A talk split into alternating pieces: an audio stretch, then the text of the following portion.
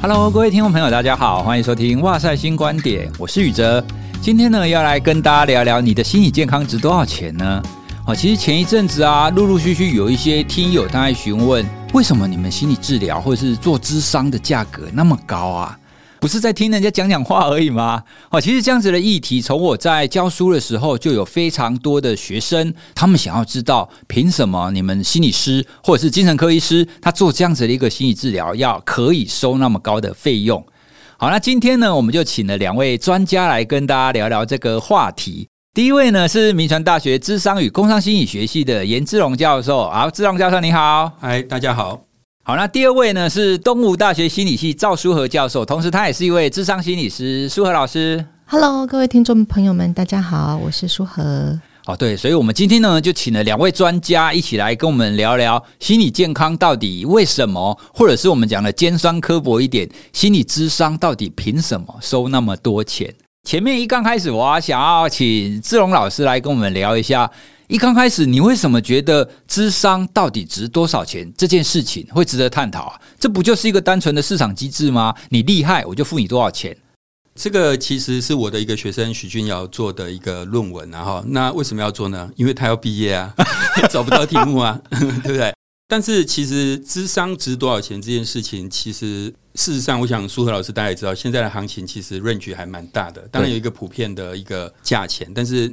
Maybe 一千块也有，搞不好实习生六百块，也有一万块的啊，甚至更多的。事实上，这个并不像大家想象的，就是说这个行情好像很固定，其实它还蛮 range 蛮大的。当然，另外一个就是说，我们去把智商师想象成，譬如说他要开一家面店，面的定价要多少钱？一碗牛肉面应该要卖一百块、两百块还是三百块？其实我们心理学界对这件事情一直都没有很清晰的概念，就是我们心中当然有一个期望的价钱，但是我们要问的是。消费者他愿意付的钱是多少？所以我的这个学生研究大概基本上就是在探讨这样一个问题，而我觉得它是很有意义啦，因为不论对民众或对智商师都可以理解大家的期望在哪里。哦，所以你们透过了研究，可以知道民众他们普遍觉得接受一次的这样子的心理智商应该要值多少钱喽？对对对。那苏和老师刚刚有讲到大概的价格是多少？那如果我们用现在就一般行情，一个刚入门，哦，就刚取得执照的智商心理师或临床心理师，他们一小时大概是多少钱啊？临床心理师我比较不清楚。那呃，智商心理师的话。大概是一千六到两千左右，如果是他刚拿到 license 的话，嗯哼，好，所以普遍上来讲，就是行情大概是一千六左右。好，那接下来啊，我们要请志龙老师帮我们解答喽。现在的行情应该是一千六到两千嘛？可是民众真的是这样想的吗？那你很快的跟我们讲一下你们的研究结果，那民众觉得值多少钱呢？我们算出来的话，差不多民众认为心理智商一个平均的价格大概是一千一百块，一千一。那一千一算不算高呢？以前在大学嘛，像宇哲老师以前在大学教书，我们不是都要去各校去那个就是宣传一下，或者说去跟他们讲解什么是心理学。每次演讲完之后，那些高中生，哎，有没有问题？没问题，对不对？啊、接下来我就问说，你们难道不想知道以后念心理系出来一个小时可以赚多少钱？那现在这个答案就是一千一。但是，一千一算不算高的价钱哦？其实，大学教授的钟点费一个小时，就是超钟点费一个小时，大概是八百多，所以听起来似乎是一千一还不错。但是我我想我要跟听众朋友们讲说，其实一个小时一千一的意思是你每天都要个案，甚至你每天要两三个个案，你可能一个月才能够赚到四五万、五六万。事实上，你以钟点费的角度来看，一千一并不算非常高。那当然，如果今天我们刚讲啊，那大学教授钟点费才八百啊。但是大学教授他有一个很不错的底薪，对，好，所以我想这个大家可以用这个角度去思考，就是说啊，一千一这个价钱算是一个怎么样的价钱，大家就可以自己去思考这样。其实一刚开始我在外面接演讲的时候，我也会觉得说，哇，我出去演讲一个小时一千六，好像很多诶。可是就像志龙老师刚刚讲的，你不可能天天在演讲，而且你一天的演讲不可能很多场，哦，大部分就是一天顶多给你两场啦，哦，两场就四个小时嘛。所以，如果从这个角度来讲，虽然单价看起来一个小时有一千一，看起来好像很多，但它不像是一般的工作，我们可以一天排满八个小时的。嗯，诶，说到排满啊，那苏和老师，以您的经验啊，一天一个智商心理师，一天你可以排几个小时来做智商啊？也有一些让我们觉得相当敬佩的，他可能就排了七八个，或是甚至十个。这个就是我我觉得这个是太多了哈。那原因是因为我们的工作是非常消耗精神，因为你每一分每一秒都专注在整个案主的状态，不管他说的话或整个人的情况。以及你需要去分析他所说出来这些，在你要去治疗他的呃，你需要产生一个新的治疗计划，而且是在当下立即的互动。因此，他其实你去工作一个小时，耗损的精神是很大的。预约就一个案跟一个案的这中间，其实也会需要一点时间回复。对，然后你，然后之后你必须要停下来去沉淀跟思考，说对于这个案主的情况，你需要再进行一个重新的整理跟解析，这些是在你跟他会谈之外所需要做的。因此，个人包含其实我跟学生，呃，就是在指导他们的时候，我通常比较建议一天五个，我觉得已经是非常上限，因为你会非常的耗损。四个我觉得比较适合，但是如果你天天连着四个，你会 burn out，因为你没有修复的时间。哦，对哈，你除了一天以外，你一个礼拜，你有没有办法礼拜一到礼拜五每天都四五个？会会 burn out，对。可是我听说，在学校的辅导中心的心理师们，他们很多都是天天都是这样一直接着的，所以他们很 burn out。我这边就有一个重点啊，就是说，因为学校的智商资源是免费的。他才能够有这么多个案。哦，那倒过来讲，今天就算你一天有办法接四五个，有没有四五个人来找你？当要付费的时候，其实你一天要接到四五个，我认为应该蛮难的。对啦，对其实就就像我们在办讲座一样，你如果免费的报名的就很多啊，可是如果要付费的，大家报名人数就会大概下降个大概一半。刚刚我们先知道了大众和台湾的民众对于咨商的价格，一个小时大概是一千一。可是你做研究应该得到的不止这个吧？我们还可以知道民众对于心理咨商这件事，他消费的心理还有什么因素会影响啊？大概几个因素。事实上，我们调查非常多因素。那有些因素其实是可能跟大家想象不一样的。譬如说，呃，男生女生会不会有差别啊？其实差别没有那么大，就是愿意付的价钱。或是说，像一些我们可能会觉得收入高的人会比较喜欢，会比较愿意付更多的钱。对啊，不会吗？不会，真的会跑出一个所谓的显著的相关，但是事实上那效果量非常低。也就是说，这件事情并不是人们觉得智商应该付多少钱很重要的因素，其实不是。有一些真的比较值得谈的，就是说效果稍微高一点的一些因素的话，第一个就是比较严重的身心症状。需求很高，需求很高，像自我伤害啦、精神疾患这一类。那如果你说啊，今天只是工作压力，可能大家会觉得自己处理就好。你的婚姻的问题如果没有严重到一个地步，你可能也不会想要寻求智商。好，所以首先第一个就是那个困扰的严重度会是一个决定价钱很重要的因素。今天在困扰比较大的时候，当然你会愿意付更多的钱。然后第二个就是如果对智商有更多认识，因为我们有个题目就问他们说啊，你觉得你对心理咨商这件事情很了解吗？了解的人会愿意付更多钱，但是这边有一个我觉得值得注意的混淆变相，是因为研究生都是心理系的学生，他们发问卷出去的时候，也多半都是没有多半，有一部分有一部分是心理系的学生。好，那当然这些人就是属于对心理学有了解，有了解，他愿意付更多钱，付给他自己嘛。所以其实我们在分析的时候有扣掉这一群人去分析。刚刚讲一千一是含这一群人，那如果扣掉的话，大概约是一千块左右，所以会少一点点。但是我觉得有一个彰显智商价值的因素，我觉得这个因素非常好，就是如果这个人曾经有被智商的经验，嗯，他会愿意付更多的钱哦。所以这也就是说，过去大家被智商的经验，普遍可能虽然刚刚宇哲老师可能会觉得说啊，是不是有些人觉得这个钱不值得啊，等等，但其实没有，就是平均来说，有智商经验的人，他们的经验经验看起来应该是蛮正向的，可能觉得有解决他的问题，所以他就会赋予智商更高的一个价值。哎，等一下，这当中会不会有可能有一个混淆变相？就是那一些人他过去有智商经验，但是他的智商经验是正向的，可是有一些人过去的智商经验可能是中性或是负向，他觉得哎，这不好，这没没什么效果。那这一种也会提高价格吗？你们那时候调查有调查他的智商经验是正向还是负向的吗？呃，没有，因为这个就是求一个平均值或是相关，所以说智商经验越正向。愿意付的价格越高，那我们算的是一个相关系数这样的一个概念，那就有一个呃中效果或大效果的正相关，大概是这样的一个角度。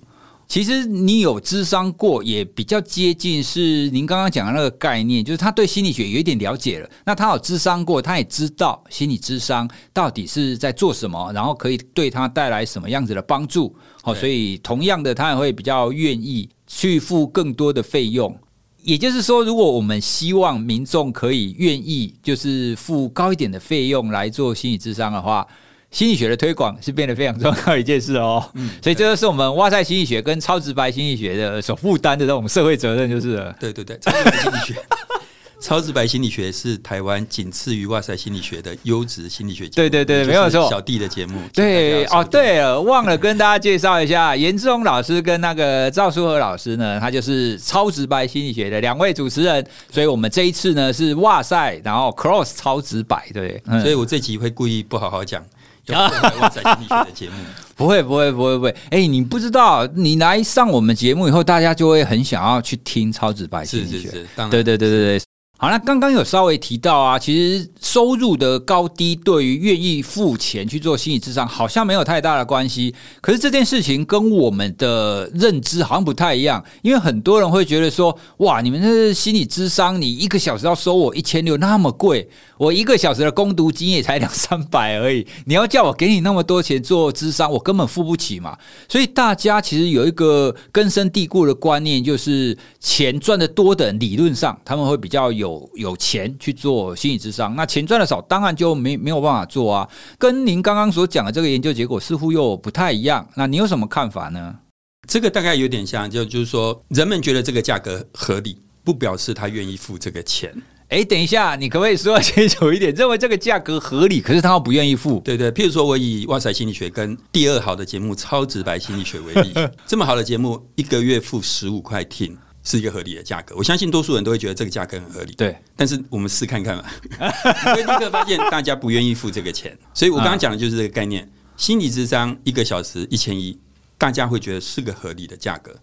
可是，除非我非常有需要，否则会不愿意，不见得会愿意付。所以，even 是他的收入不高的人，他也认同心理智商一千一是一个合理的价格，但是不表示他会愿意付这个钱。但是有钱的人可能也觉得一千一是个合理的价格，这个钱对他而言很 easy，所以他就会比较愿意付。所以我们的研究虽然发现说，收入跟觉得合理的价格之间没有一个就是不是一个很强烈的关系，可是基本上这个是他们认为合理的价格。至于他愿不愿意行动，其实受到很多因素的影响。像我们刚刚提到的比较严重的精神疾患，我想不管是比较收入低或收入高的人，遇到那样的情况的时候，他们都还是会愿意去付那个价格。我我这边我觉得还有，我刚刚想到说，我们的研究里面有个非常我觉得值得跟大家分享的，就是大概二十年前做了同样的调查，当时他们觉得智商的合理价格是三百到五百，二十年前是三百到五百，对，现在一千一，有啦，有进步啦，有进步，有进步，对。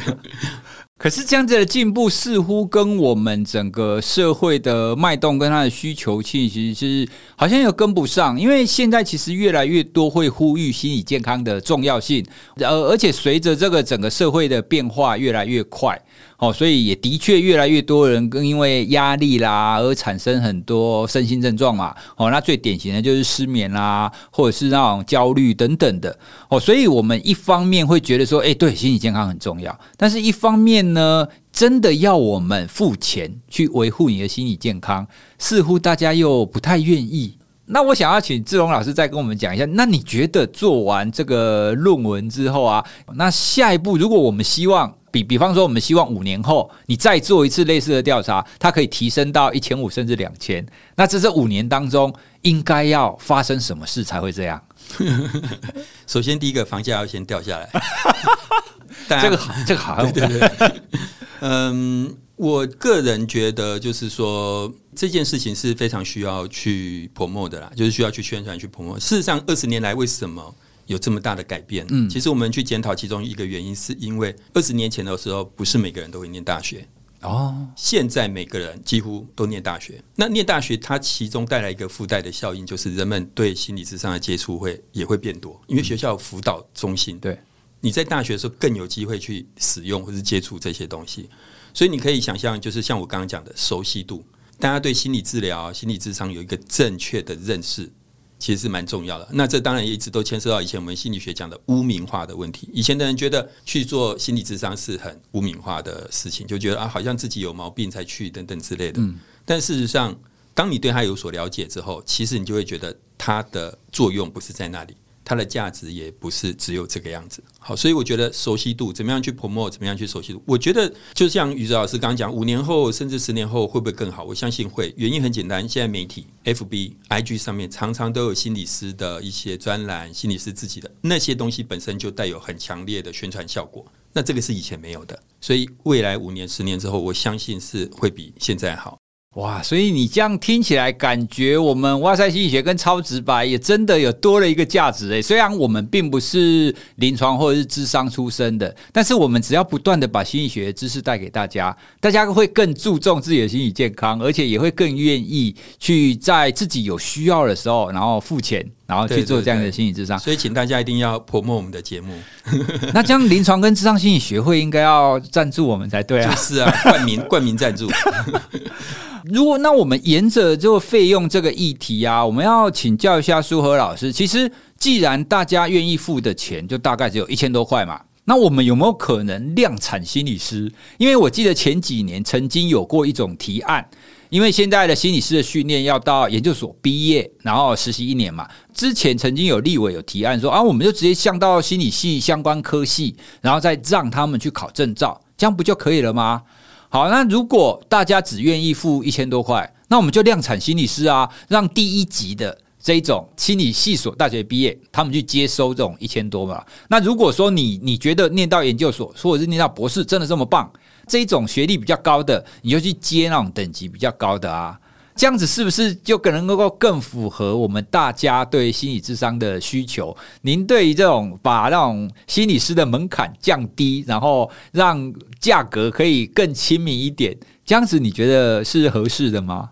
就像是说，如果呃你想要去看医生，然后这个医生他 even 就是他甚至没有念完七年，然后他没有就是也没有到，因为你你还要去实习等等，不是到七年而已，后面还有很长的训练嘛，哈、嗯。所以就是说，你愿不愿意给医学院四年级的学生帮你看病？呃，也就是说，也许对这个专业没有那样子的，就是说有一定的熟悉，那社会上可以有一些提议，或是有一些讨论的空间，但是在专业里面的人却不能够不为这个专业来负责。比如，如果你去问呃医疗界的人说，你叫大四的医学生啊，就出去开始来做这些医疗工作，他们一定觉得我不可以对民众做这样的事情，因为我治他们的。呃，福祉于不顾，嗯，那所以他们可以有这些的呃话题的一些讨论空间，但是拥有这个专业知识的人，不能不为这个社会呃有你的一份的社会责任。所以其实临床的实务上，或者是我们在研究上，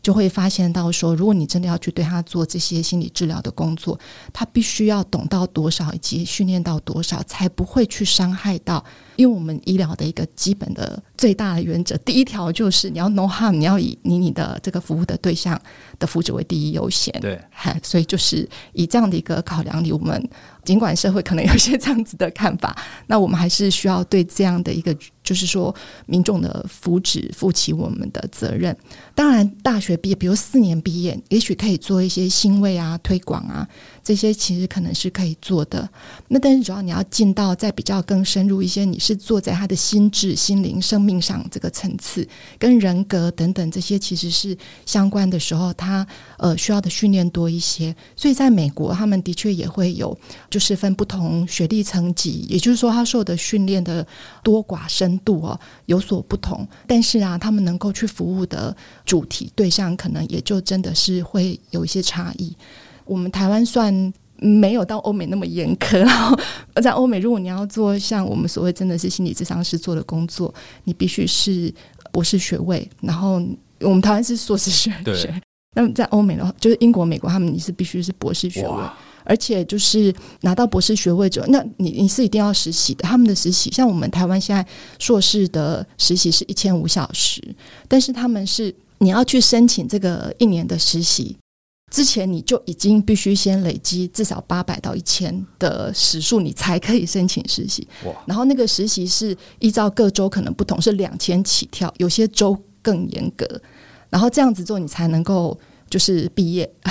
毕业之后还不能职业，毕业之后还要在两年的实习。那那个讲两年是出估，因为它也是可能两千到六千小时，你才可以去考 license。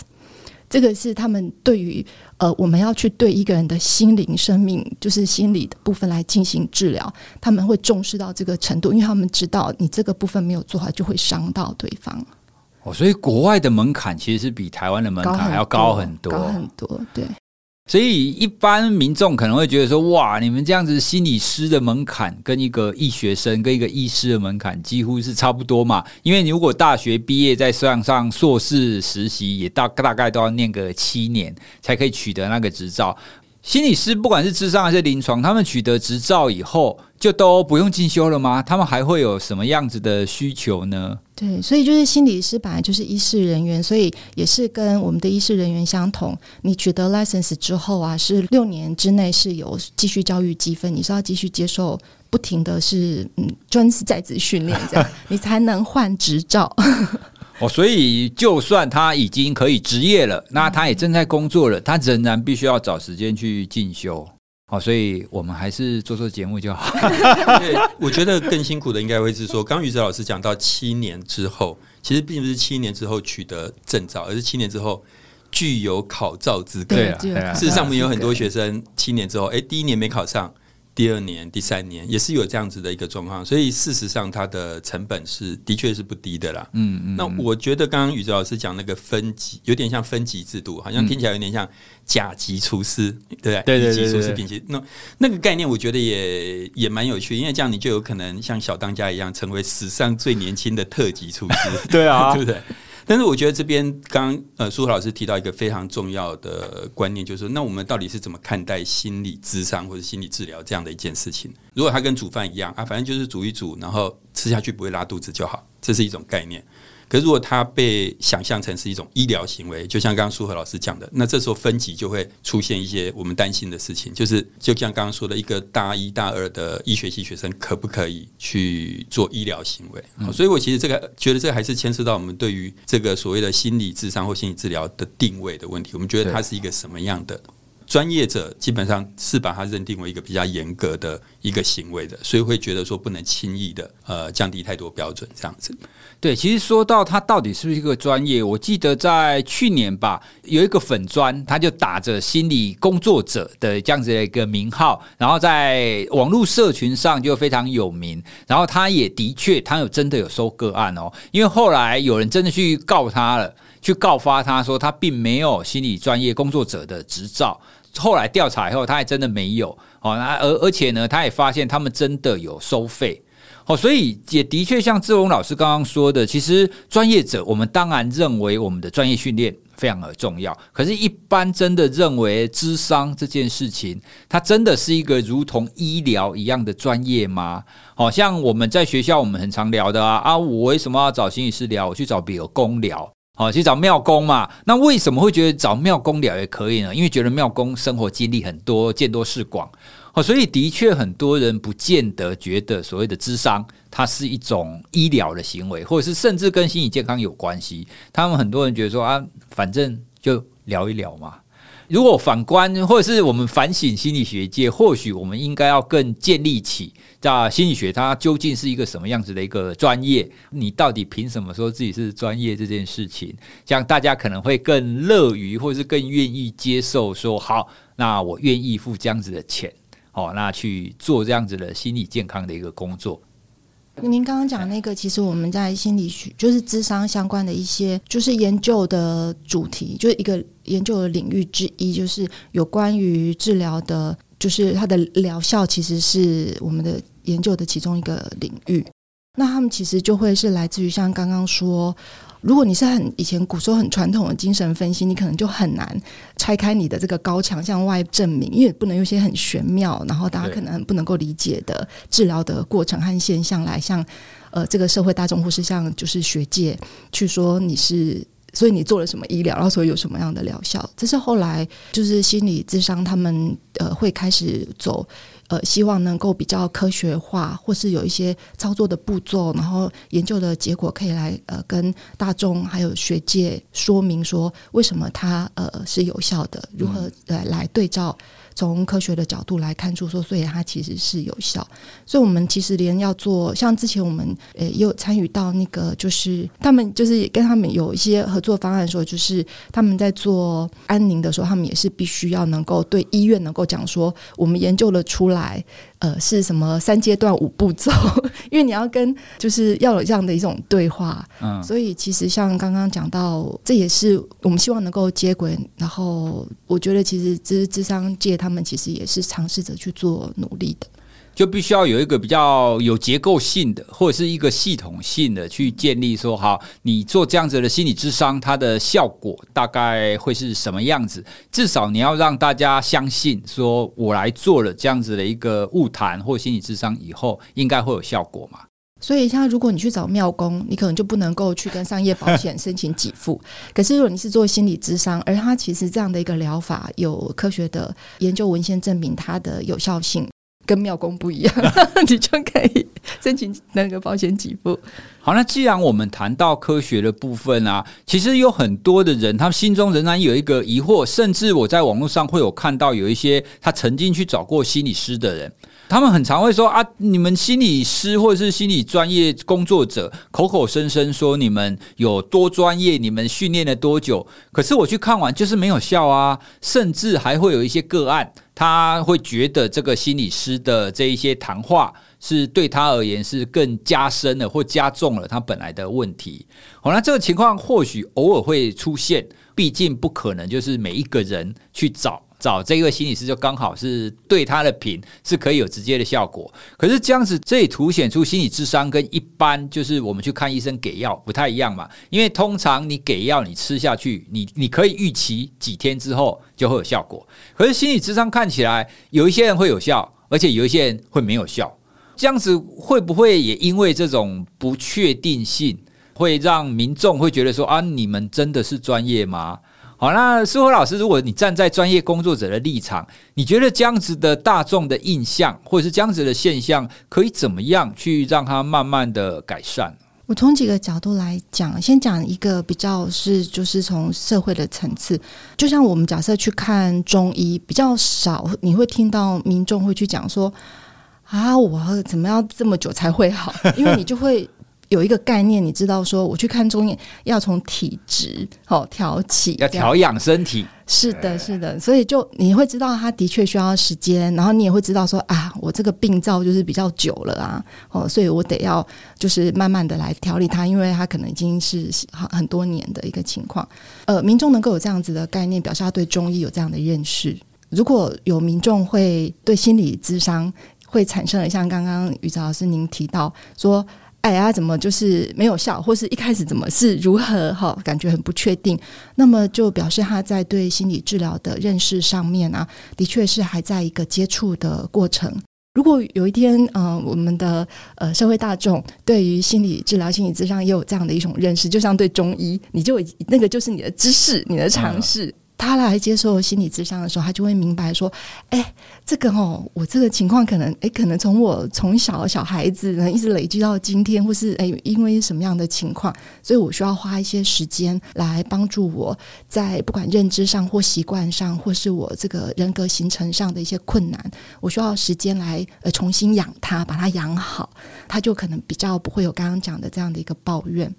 那所以，呃，其中一个是从这样的角度看，那另外一个角度的话，其实是是我们自己在训练我们的学，就是智商师的时候，呃，我们会做的事情就是，你要如何能够理解，当案主他来的时候，他有这样的一个情况，怎么协助他有办法认识智商、使用智商并投入智商，其实是我们在训练智商师的时候，他要学会的其中一个任务哦。一个人来到你面前，你还要能够理解说他的这种困难是怎么样产生的。同样都会对于呃使用智商有不确定感，但是因着他人格的不同、成长背景的不同，他会用什么样的形式来陈述他这样子的一种犹疑？然后又每个人会是不相同，然后他他呈现的方式又会各不相同嘛。嗯、那你要能够去读出说，所以他现在其实是遇到了一个什么样的难处，因此他不容易投入智商。咨商初期，他们要就是智商是要学的任务其中之一，就是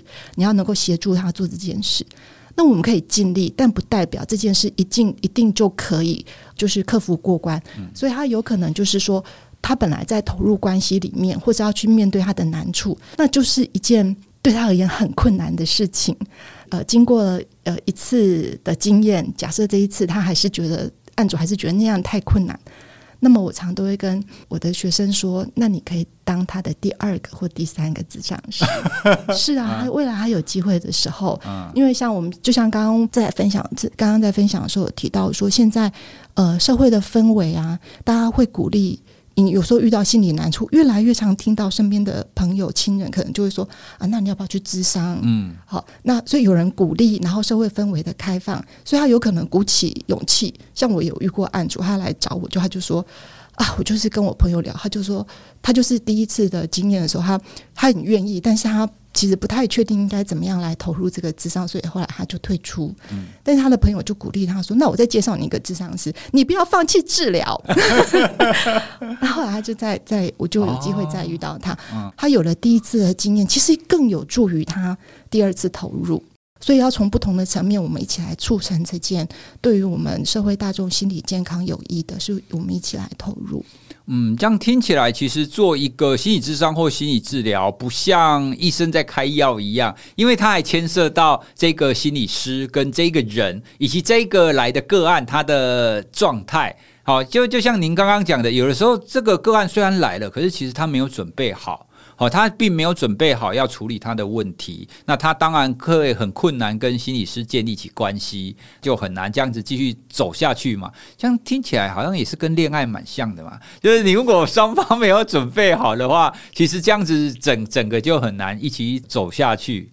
我想要跟大家分享一下，因为刚刚听了舒和老师讲的概念啊，我突然想起我自己在跟健身教练去上课的情况。其实一刚开始，我会觉得说，哇，你一个小时要付一千六给这个教练，他就只是在旁边跟你拍手，然后看着你做那些动作，你干嘛要做这种蠢事呢？你直接去练就好啦。我相信很多听众朋友，你的想法也会跟我一样。可是呢，当我有真的有去上过教练课程的时候，我的想法其实改变的。我实际上上过教练课之后，其实我知道他们提供给我的是最有效率的一个方式，去帮助我在那一个小时去做身体的调整。这是我自己的解读啦。当然，我可以自己运动，哦，我可以自己在那边做器材，但是我没有办法用最有效率的方法去做。好，因为我对我们整个身体的核心肌群啊，各个部分的运动啊，哪一种肌群你要用哪一个动作，你才可以达到最有效率的方式？你要做几下，你才有办法成长？